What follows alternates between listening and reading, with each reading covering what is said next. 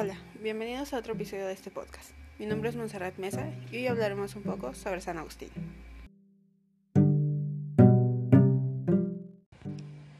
Esta película nos habla acerca de San Agustín, un poco de la vida de San Agustín, eh, contándonos eh, en base a los recuerdos que él tiene. Pero pues primero vamos a hablar de quién es San Agustín.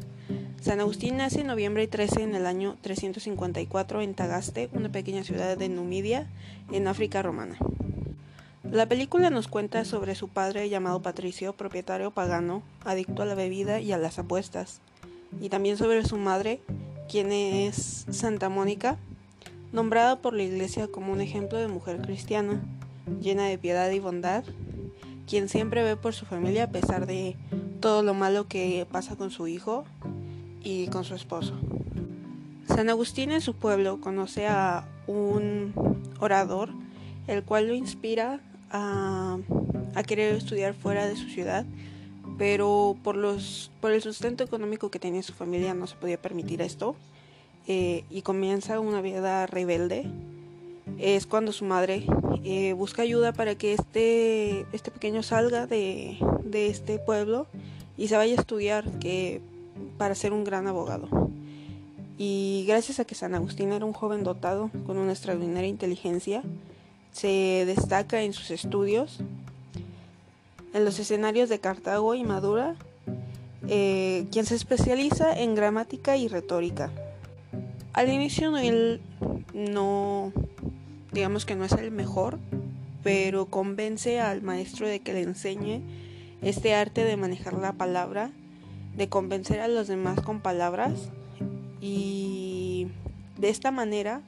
comienza sus estudios y llega a ser un joven halagado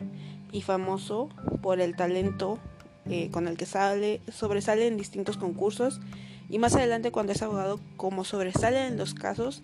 eh, tratando de defender la verdad, la verdad entre comillas, porque podemos ver que por lo que defiende no es totalmente la verdad, pero le dicen que quien necesita la verdad cuando tienes otras cosas. Pues conoce una vida pagana, una, vida en la cual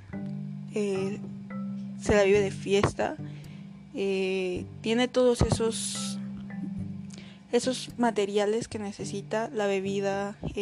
comidas y y una sirvienta, de la cual este hombre, San Agustín, se enamora eh, y mantiene una relación estable, pero con la cual no puede llegar al matrimonio.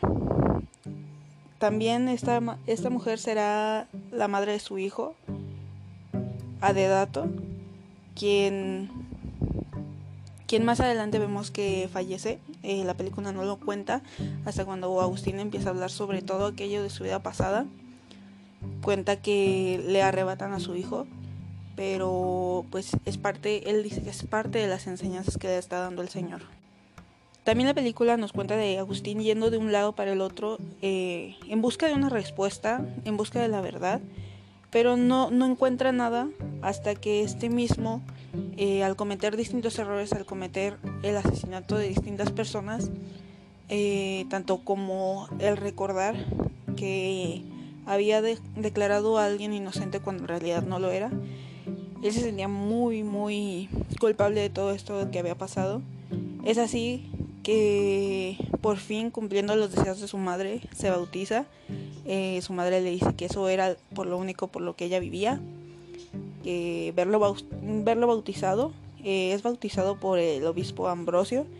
quien con sus palabras, a pesar de ser un obispo, conocía de la filosofía y con sus palabras logra hacer que San Agustín entienda hacia dónde está la verdad que él tanto buscaba. Deja de lado todo aquello que se encontraba en su vida eh, después de perder a su mujer. Eh, su mujer se quita del camino para que él pueda ser el hombre que desea, el hombre famoso, eh, que pueda casarse con una mujer, eh, que le dé lo que realmente necesita. Pero pues es cuando San Agustín se da cuenta de que eso no es lo que necesita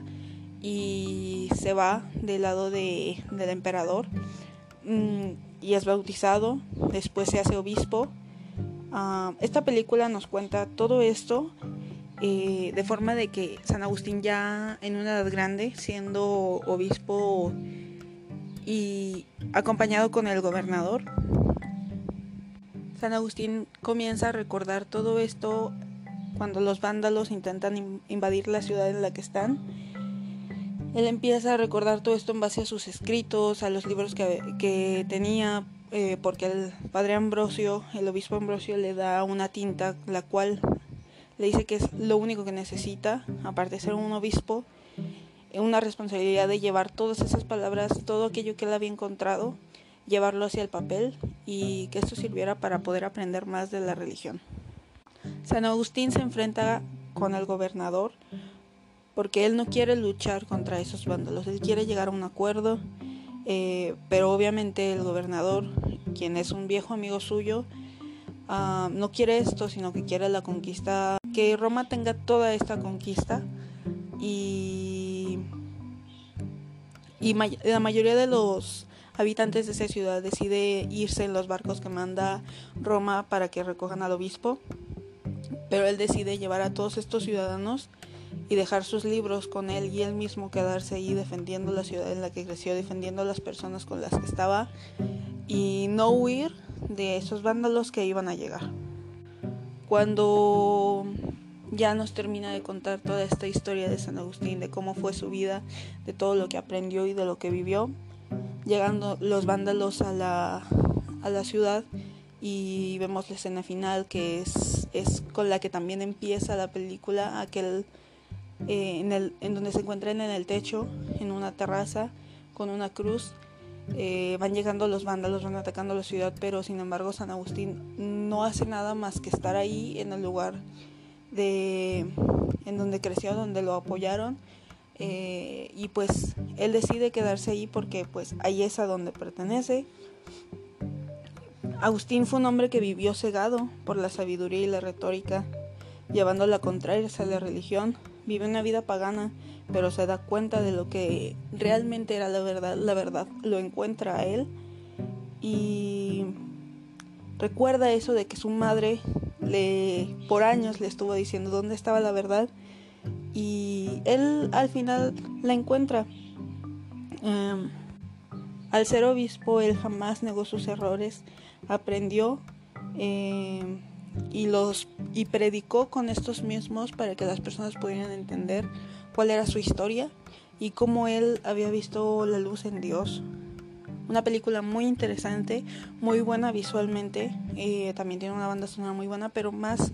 más allá de todo esto, los diálogos son muy buenos que nos ayudan a reflexionar sobre todo aquello que vivió San Agustín de pasar de ser un abogado a un obispo eh, muy bueno en la retórica, si se puede ver, pero es una película muy interesante que nos ayuda a comprender un poco de era su madre, porque su madre también fue un papel muy importante en toda esta historia. Pues esto ha sido todo. Eh, nos vemos en la próxima. Adiós.